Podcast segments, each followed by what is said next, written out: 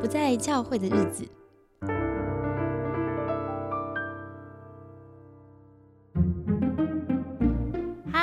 们今天又要跟嘉华来谈第三次了，对，第三次了。第三次，我觉得谈的好兴奋哦，就是前面两次的对话一路下来，觉得看到我们谈神学嘛，对，我们谈教会，我们谈色情，其实有非常多新的观点出现。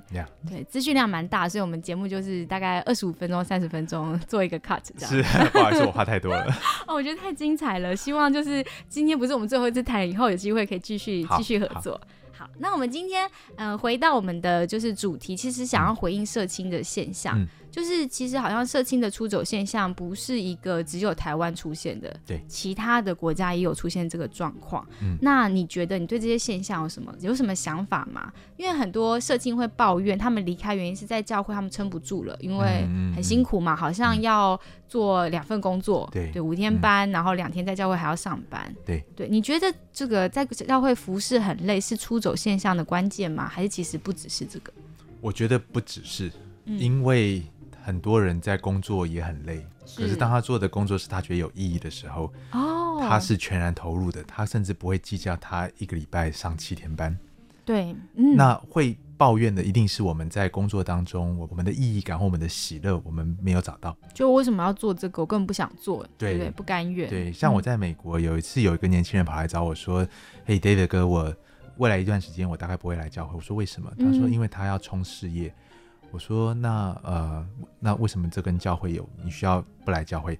他说他觉得在教会很好，嗯，但他觉得他在工作上能够带给世界更大的帮助，是，所以他觉得说我来教会，我就是发发周报，我就是拍拍椅子，嗯，可是如果我在工作上面，我在 high tech 行业里面，我能够做出一个什么东西，改变这个世界，让解决这个世界呃，比如说这个饥荒的问题啊，他觉得那更有意义，嗯，那突然之间我就觉得说，是不是在教会里面，我们把教会领受的使命，基督徒所领受的使命讲的太小了，嗯，以至于大家觉得服侍上帝就是那么一回事，就是要带小组啊，好买点心啊，设计活动啊，对对对，但是但是忽略了，其实教会所领受的使命才是这个世界真正需要的。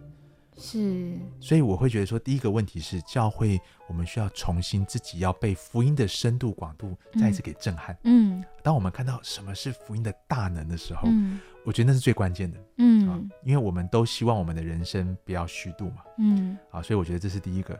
那第二个啊，我觉得今天社青对教会很多的现象，呃，也许借助一些研究，比如说今天刚读到啊一篇报道，是新加坡的叫 Grace Work。他的一篇报道啊，英文是 What do Gen Z in Singapore think about the church？啊，在新加坡的呃 Z 世代，他怎么看待教会？是，好有趣哦。提到四点，第一个，他们的生命阶段社青呢，刚好就是进入到一个质疑跟探索信仰的阶段。嗯，所以这是一个，他认为这是第一个，这是本来就是这个阶段的人会遇到的。对。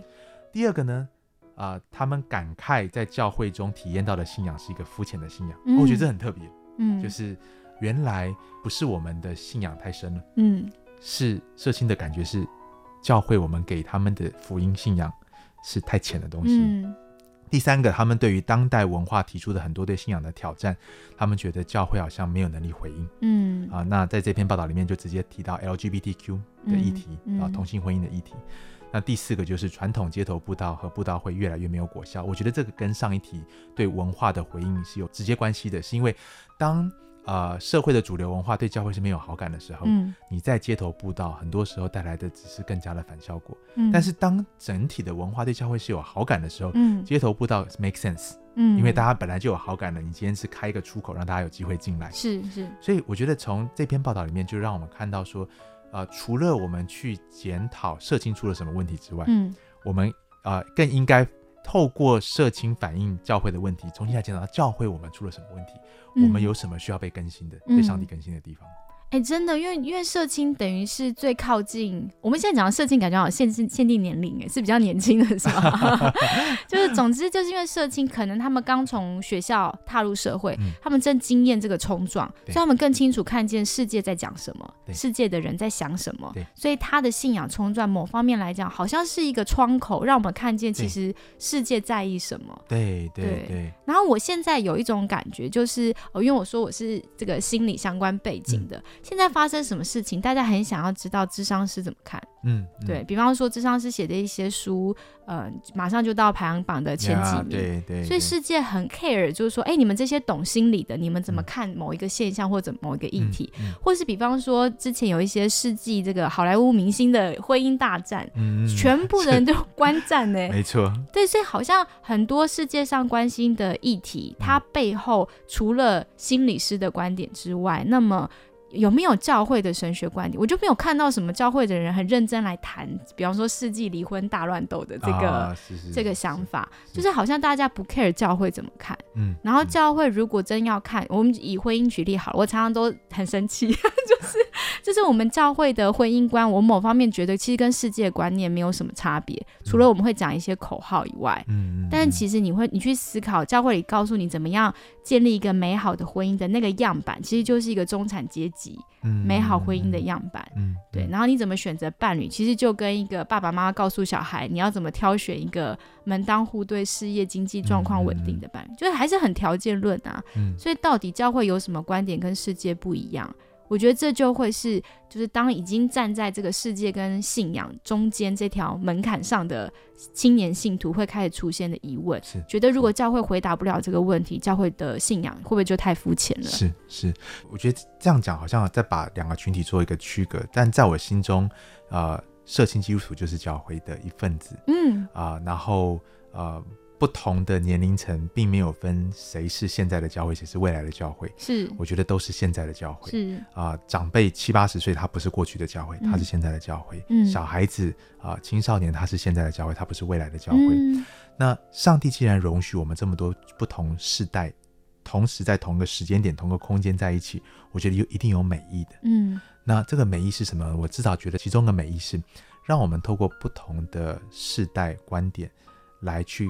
让我们看到彼此的优点跟缺点，嗯，彼此的盲点，嗯，但是看到盲点的重点不是要彼此批评，嗯，而是当我们看到那个盲点的时候，就好像看到那个黑暗，嗯，以至于光能够照进来，哦，以至于我觉得啊，婴儿潮世代需要 Gen Z Z 世代，嗯，因为 Z 世代很多对婴儿潮世代的啊的批判，其实是让婴儿潮世代看到说，其实他们这一些上面并不是福音所塑造出来的生命，嗯，而是。这他们所熟悉的中产文化所塑造出来的生命，嗯，而同样的婴儿潮世代对 Gen Z 的观点，Z 世代观点也可以帮助 Z 世代看到，其实他们也未必是呃是出于福音的文化，嗯，而有现在的想法的，嗯，他们会之所以会这样想，也是因为他们的时代思潮的原因，嗯，所以不同的时代，我们都如果我们都有一个谦卑的雅量，是上帝容许这些人在我们身旁，嗯，就是让我们去看到我们彼此眼中的良木，嗯。那其实这是一件美事，嗯，因为唯有当我们承认看到我们有良木了，我们才有机会把它拔掉，嗯，才能够看得更清楚。我觉得如果是讲跨世代互相彼此的建造，是如果年长世代能对年轻世代帮助，是呃让我们看见，当你们发现你们的视角跟我们不一样的时候，你们是倾听的，是悔改的，是愿意新创造的，是那真的会影响，因为其实。Z 世代跟下一个 I 世代又不一样，以后 Z 世代也会被别人嫌呐。对对对，对我以后怎么回应嫌弃我的年轻世代呢？我一样可以悔改的，然后倾听的。对，这样就照你所说，所有人都其实在一起在共构一个教会。然后世代就有这种自由啦，我们就不用再争现在是谁是哪个世代的天下。嗯，然后也很担心自己的世代失去影响力啊，或者是我们变成过街老鼠被批判的时代。是，而是我们每个世代既然上帝容许我们在一起，我们就是在一起。更新成长的，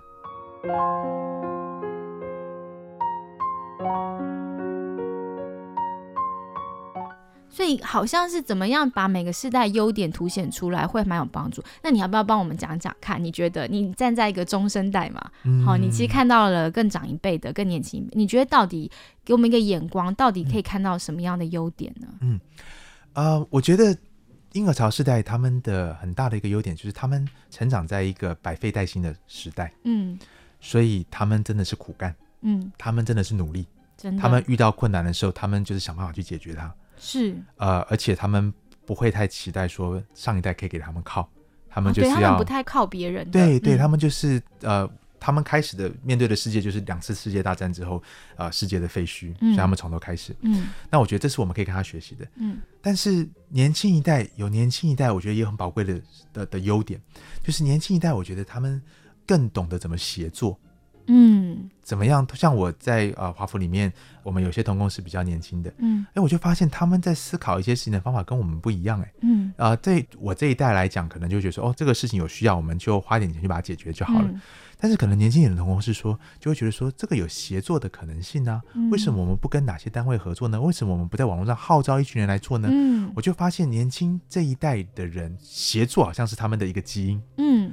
啊，那当然，我觉得各有各的优优缺点。嗯，但是我觉得两代之间的优点，如果都能够看欣赏彼此的优点，而都有一个雅量，是让对方能够彰显出我们需要改变的地方。嗯，那我觉得世代差异其实是上帝的祝福。我这样听你讲，我想到，我觉得呃，年长一辈照你说的，因为他们当时是比较刻苦的，然后比较努力，自己赤手空拳打天下。对，所以当一个压力或危机到的时候，他们第一个想的是我怎么解决问题。对。那在他急着或是关注在解决问题的时候，确实可能会疏忽一些对人的理解，好，或者我们放慢脚步讨论看看怎么合作，有没有其他可能性？他可能用最快时间看到一条解决方案，他就下手了。对，然后这时候可能年轻一代会觉得受伤，觉得哎，你怎么不听我的意见？嗯好，或是我觉得就是为什么一定要照你的话做？我觉得那好像是一个因为不同的思维。对。所以我觉得，呃，可能很关键的是同理跟自觉，是，就是呃，每个时代我们都要扪心自问一个问题：是我们是不是爱对方？嗯，我们是不是有理解对方？嗯，然后我们是不是真的想要成全对方？嗯，啊，不只是上一代有没有要成全下一代。下一代我们要问，我们有我们有没有可以成全上一代的地方？为什么都是上一代成全下一代呢？其实下一代也有可以成全上一代的地方。然后最后，关于我们观点不同的时候，也许表面上观点是对立的，嗯，可是底层关怀的可能确实有很高度的重叠。我我举三个例子，年轻一代可能关怀生态正义，嗯，但是生态正义不只是社会正义的问题，而是关乎生存的问题。嗯，对年轻时代来讲。正如同婴儿潮时到关注经济的发展，因为那是生存的议题。是，所以社会正义、生态跟经济发展，其实背后都底层都是关于生存，都是我们生存焦虑啊。对，那呃，年轻一代可能看重贫富的问题，嗯，但是贫富不只是关于生存，也是关乎尊严的问题。对，那正如同婴儿潮时代，很多时候关心的怎么样努力向上流动，嗯嗯，其实也是关于尊严，我如何活得有尊严。嗯，所以当。表面上好像是互相拉扯的，嗯，但是其实底层关心的是是非常接近的。最后一个例子，年轻一代今天很多的时候，呃，的心声就是心理健康的问题是一个很大的 issue，啊，焦虑、忧郁，其实，在年轻时代当中，我们自己都很多年轻人都知道，嗯，这是我们这个时代所面对的挑战，嗯，但是心理健康的议题不只是关乎心理的关顾，也是关乎如何整全活着的问题。对，那正如同婴儿才知道婴儿。潮世代，他们很关注身体的健康啊，饮食的健康，对，也是在关心怎么整全的活着嘛。嗯，那当我们找到我们共同点的时候，就有对话的基础了。嗯，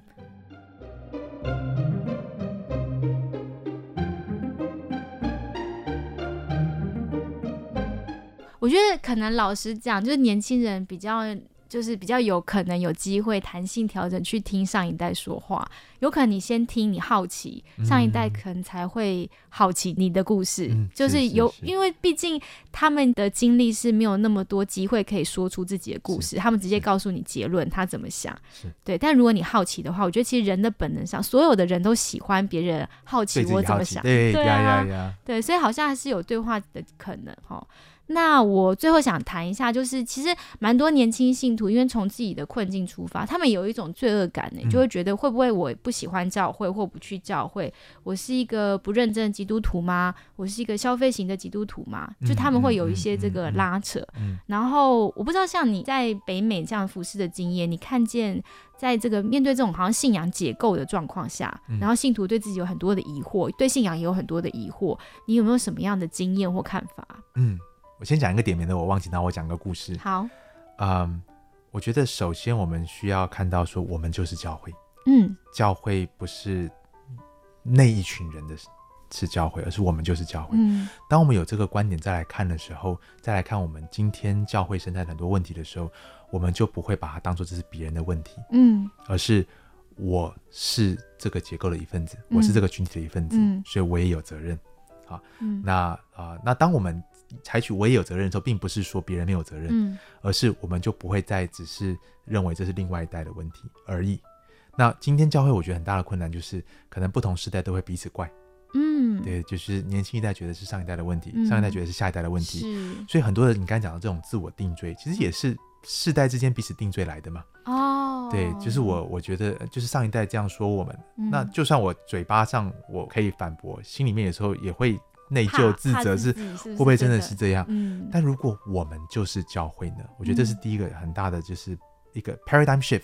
哎，你可以帮我多说一点，就是我们就是教会这句话的意思，是因为我们一般人可能想到就是我就是某某教会的人，比如我就是台北教会的会友，对，好，所以我我就是教会，意思就是我就是台北教会嘛，这是你的意思吗？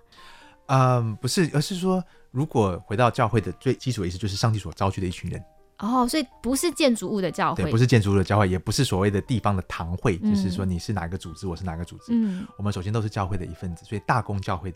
我们都是大公教会的一份子，都是啊，这两千多年基督身体的一份子。嗯，那在不同的处境当中啊，我们会不同地方会以不同的形态组织出现。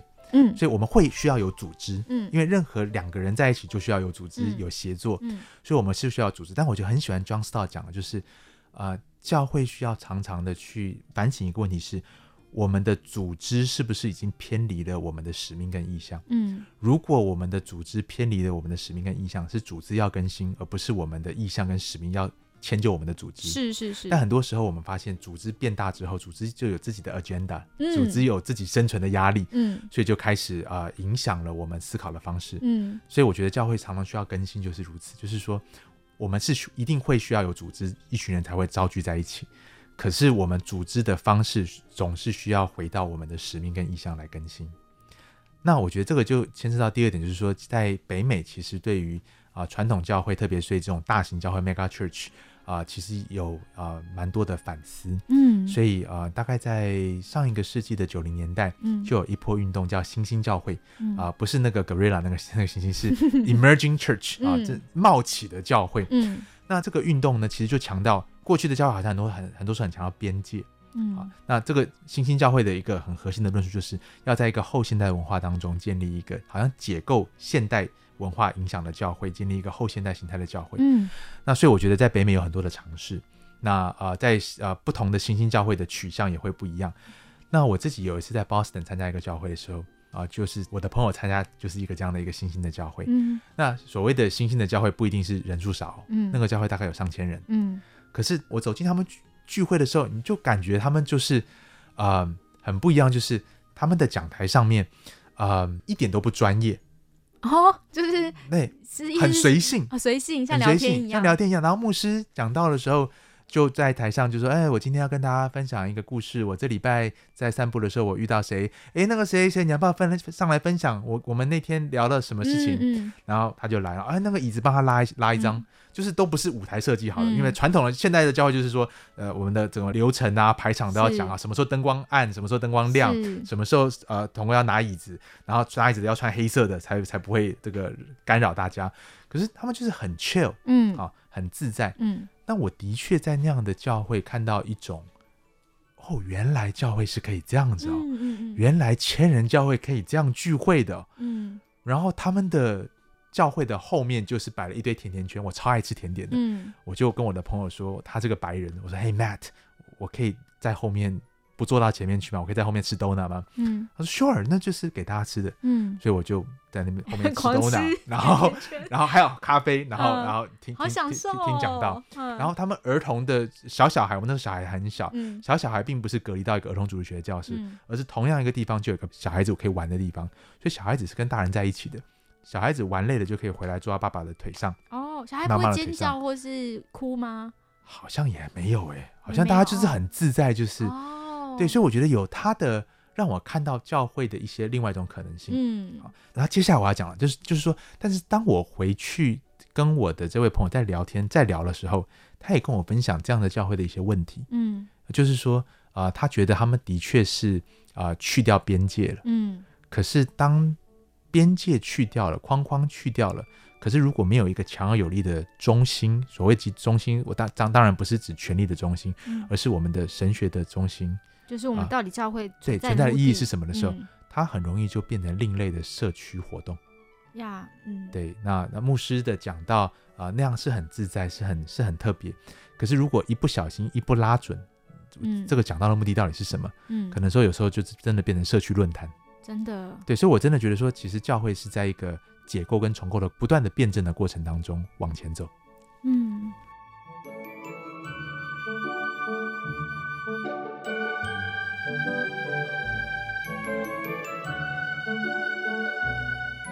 我其实呃，我自己有也是不知道算不算算不算是教会，就是我有一个概念叫做 Simple Church，嗯，它其实也是一个运动，就是很多人邀请别人到家里吃晚餐，嗯嗯，在晚餐时间这就是一个 Simple Church，那 Simple 就是有很简单或者是很微小的意思，对对。对，然后我就带了一群社青，我们就这样子就是定期的聚会，然后我们也是每次。嗯，分享完后就会领圣餐。嗯，对。那我觉得蛮有趣，就是我们其实一直在讨论什么是教会。他们呈现出一种让我可以感受到的自责感，就是很害怕自己没有像一般的基督徒稳定去教会，这样自己还算是教会吗？但我觉得，嗯，你帮我们就是重新再聚焦。如果当教会是一群上帝呼召出来的人，其实我们就是教会。不管我现在有没有去一个建筑物，每个礼拜天固定聚会，我自己先有一个我就是教会的意识，我才能够往下继续思考，什么是我的信仰实践。对对，然后。我观察这些社青，他们其实里面的除了刚刚提到，就是害怕自己跟一般信徒不一样，没有去教会之外，还有一些焦虑是会怀疑，那我们这样的聚集算教会吗？嗯，就是好像很难松绑那个原本对教会的想象。是，然后也一直会不断的问，那我们既然假设我们是一一群信仰群体是教会化，那我们要做什么？什么是我们的使命？是，我觉得这其实这几个问题都还蛮重要的。是对，就是好像一个一一群基督徒去思考自己信仰的目的或意义性的关键。是，呃，我后来有给他们一些就我个人看法回应，就是我觉得。呃，我们今天讨论这些，就是在教会受过的伤啊，我们算不算是个教会啊？那个目的不是要帮任何人背书说，哦，所以你现在没有去你原本的教会聚会是对还是错？我觉得我们想要问的是一个更关键的问题是，那你所做的一切行为、一切的信仰活动，到底有没有帮助你更靠近神？有没有帮助别人更靠近神？是，我觉得这两个问题都需要问。那如果你发现你就算你稳定去教会，但既没有在教会当中让你更靠近上帝，是，也没有对别人生命有祝福的话，那可能更危险。是。对，所以好像你拿掉那个组织，组织当然很重要，组织可以帮助我们更有强而有力的去实践我们心中的负担。嗯，但是也要小心，就是我们因为在组织里面，我们就觉得我们好像一切 OK，嗯，对，没有更靠近上帝。对我，我我觉得这个时候神学训练就很关键。嗯，就是在教会论的讨论里面，到底什么是教会啊？比如说加尔文就会说，在教会就是有。呃，圣言的正确的传讲是圣礼的正确的施行，那我觉得对我来讲，这是很好的一个提醒啊。就是我们一群基督徒吃吃喝喝算不算教会？嗯啊，那我们就要问，在我们当中，圣言有没有被正确的传讲？是神的话有没有成为我们这一群人的焦点？有没有在塑造我们这一群人？有没有有没有被讲解？嗯，有没有被讨论？嗯，好，那第二个就是圣礼的正确的施行，就是通常就是圣餐跟洗礼。嗯，那我觉得这是很有趣的一个地方，就是。不论世界各地，不论什么样的教会，你就会发现，当我们在守圣餐的时候，我们都会认出来，哦，对方是在做在守圣餐。是。那耶稣复活之后，嗯，门徒也是在耶稣拨开那个饼的时候，虽然那不不是我们一般理解的圣餐，嗯，可是耶稣也是在拨开那个饼的时候，嗯啊，门徒认出耶稣来。是，所以我觉得这两个啊，我觉得可以帮助我们做一个最基本的一个概念，就是说，我们这一群人聚在一起，我们这样子真的就是啊，是教会吗？嗯，我觉得圣言有没有被正确的啊传讲？嗯，圣礼有没有被正确的实行？当然，第三个就像你讲的，我们聚在一起，我们的使命是什么？嗯，应该是 make disciples 啊，栽培门徒。我有没有跟？耶稣更靠近，嗯，我有没有影响带领我身旁的人更靠近耶稣？嗯，我们这一群人是只是内聚的群体，嗯，还是我们是一个实践使命、去使万民做门徒的教会？是是。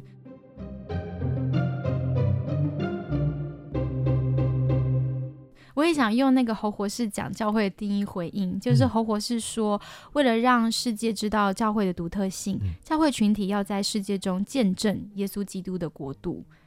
使世界也能一起聆听、感受基督的故事。呃，我觉得现在我们就算有组织性的堂会或教会，但是我们的教会到底有想让世界聆听基督的故事吗？是，如果没有的话，那真的是教会需要反省的事情。是，就是为什么我们被世界的声音排除在外面？是是，而且世界透过教会聆听基督故事的方式，不只是我们的言传，是，而是我们这群人生活的方式。嗯，我们这群人他们进到我们当中的时候，看到我们跟彼此相处的方式的时候，是不是认出能够体会到福音的大能？嗯。对，像我们对一些社会议题，其实我们表态，其实现在最近美国也是吵很凶，就是堕胎案嘛，啊对，还有台湾之前的同婚案，我其实都有在反省，是当教会站出去，别人看到教会的时候，就是我们看到教会就看到耶稣的故事嘛，还是我们看到好像教会拒绝有一些人的痛苦？我觉得这是一个蛮蛮严肃的一个现象，所以为什么世界不想听教会的声音？嗯嗯嗯。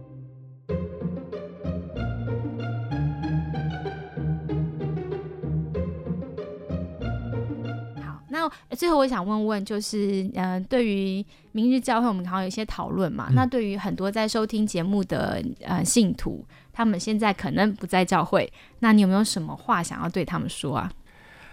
啊，第一个圣经里面有讲到说不可停止聚会，嗯，当然就觉得啊，怎么要讲这句话？是要是要回小组的意思吗？嗯，我觉得应该回到一个最根本的是，人跟人之间，我们需要彼此鼓励。嗯，啊，那。啊，任何一个人，当我们孤单久了，我们都没有办法啊，一个人坚持走太远。嗯，所以，我们怎么样找到一群一个群体，嗯，能够帮助我们持续的跟呃跟基督保持一个连接的关系？是。那我会觉得说，如果对对你来讲，不论是出于任何的原因，嗯啊，这个可能因为病痛的原因，可能是因为 COVID，可能是因为你过去的受的伤太深，嗯，但是有没有一个这样的群体？我觉得我们还是需要积极的去找到这样的一个群体，嗯，甚至自己就建立一个这样的群体，嗯。那第二个，我会认为说，呃，未来的教会其实会是怎么样？我觉得啊，跟处境有很大的关系。我认为未来的教会会是形式会非常的多元。嗯，Mega Church 不会消失。嗯，而且 Mega Church 有 Mega Church 存在有很美的地方。是，很多时候资源集中才能做一些事情。真的。可是 Micro Church 微教会或者你刚才讲的简约教会，我觉得也会越来越多。嗯，特别呃，在一些呃苦难、嗯逼迫。呃，很多信仰限制的地区，你会发现他们呃，真的是不是不愿意变成 mega church，嗯，而是那个处境就是不容许他。是，而这个时候，其实简约教会、微教会我的趋势，我觉得会越来越明显。嗯，那第三个，我认为呃，教会的未来会怎么发展？啊，我觉得我我不是先知，我没有办法预言。嗯，但是我认为我们可以回顾教会历史。来激发我们的想象力，是，就是我如果我们看从宗教改革，我们就算看这五百年的历史好了，我们都看到其实教会的形态在不断的转变，嗯，那随着科技、随着时代的变迁不断的转变，嗯，那我觉得当我们了解这个历史的时候，我觉得就会对于未来我们会有一种啊确据，就是教会有未来不是因为我们，嗯，而是因为上帝。真的，当我在读《使徒行传》的时候，我觉得《使徒行传》并不是在讲一个强盛的耶路撒冷教会怎么样把福音传遍到地极，我看到的是一个跟我们一样软弱的教会，嗯，怎么样上帝能够使用那么软弱的教会，然后把福音竟然传到地极上？嗯，你想象一下，啊，一开始的初代教会，当耶稣升天之后，他们是聚集少少的一群人，然后到最后五旬节圣灵降临的时候，他们大胆的放胆的传讲。可是当他们大胆的传讲了之后，啊，教会不断成长了之后，接着发生什么事？啊，接着就是有内部的腐败，嗯，啊，接着有内部的纷争，嗯，哇，跟我们就是我们今天教会的的翻版嘛，对，但是上帝没有放弃，嗯，啊，教会内部也产生了一个好像更新的机制，嗯，然后上帝也出手啊，让这个腐败啊的事情被揭露出来，嗯，以至于教会有一个更新，而当教会更新了，预备好了，好像要准备大展身手的时候，突然之间上帝又容许逼迫临到，嗯，那教会被迫四散，嗯，可是没想到这一散。就开启了第一波的跨文化宣教运动。嗯，我觉得上帝的上帝太奇妙了。所以，就算我们不回顾五百年的教会历史，我们光是看《使徒行传》里面初代教会的历史，我觉得我们就有一种盼望，是啊，我们不一定想得透、想得明白五十年后的教会会什么样子，可是教会一定会得胜，因为不是因为我们这群人，而是因为教会是基督的。真的。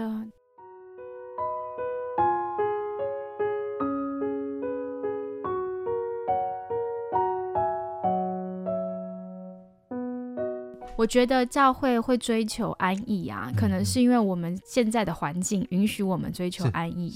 对，但是就像你说的，当在一个危机四伏的状态下，其实可能才是教会的本质。是，因为本来基督信仰就不是追求安逸的。是，对，我们可能短暂的享受疫情前一段非常呃平安的时光，然后在后疫情时代，我们已经发现所有原来行得通的办法开始行不通了。对，这时候我觉得前面的积累就是我们现在可以爆发的机会。对，然后当然这个爆发很辛苦，可能过程中有很多的冲撞，现在有很多的反动，大家开始觉得有很多的检讨。但也许就像你讲，这才是一个呃黎明前的黑暗哈，一个曙光，一个契机的机会。我最后还想就讲一个，就是说，呃，上帝常常使用旷野，嗯，来培育他接下来要做的事情的人，预备那个人。哦，所以现在不在教会人要小心了，你现在就在旷野里哦。摩西他曾经想要用自己的方式改变以色列人的命运，最后流亡到旷野。嗯，大卫。在被高丽做王之后，他流亡到旷野。嗯，啊，他们都可以选择抱怨。嗯，但是在旷野的历程当中，我觉得上帝在塑塑造一个人，甚至说上帝在塑造一群人。然后在时候对的时候，上帝把摩西从旷野呼召出来。嗯，在时候对的时候，上帝再把大卫引导回来，牧养他的群羊。所以我觉得，呃，如果你现在觉得你在旷野，嗯，想想摩西，想想大卫。嗯，上帝容许旷野临到我们的生命，不只是为了要拆毁我们，嗯，而是要要预备我们。上帝为什么要预备我们？不只是为了我们自己的益处，是为了其他人的益处而存在的。嗯。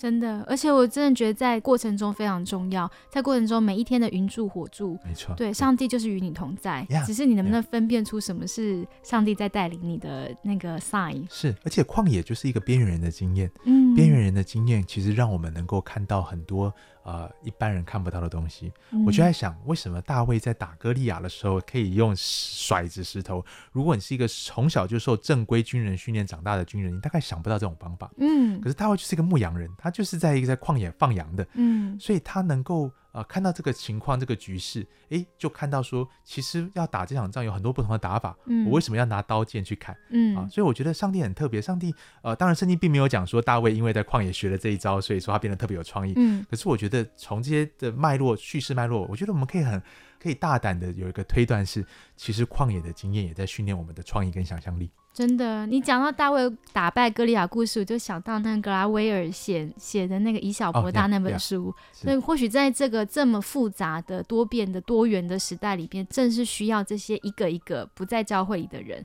他们等待跟预备上帝要怎么使用他们。对，尤其就像我这个 podcast，我也没有想到我一个人，一个人你会觉得做不了什么事，好像一定要一个大教会才能做一个施工。可是好像还是真的可以跟很多人有一些对话。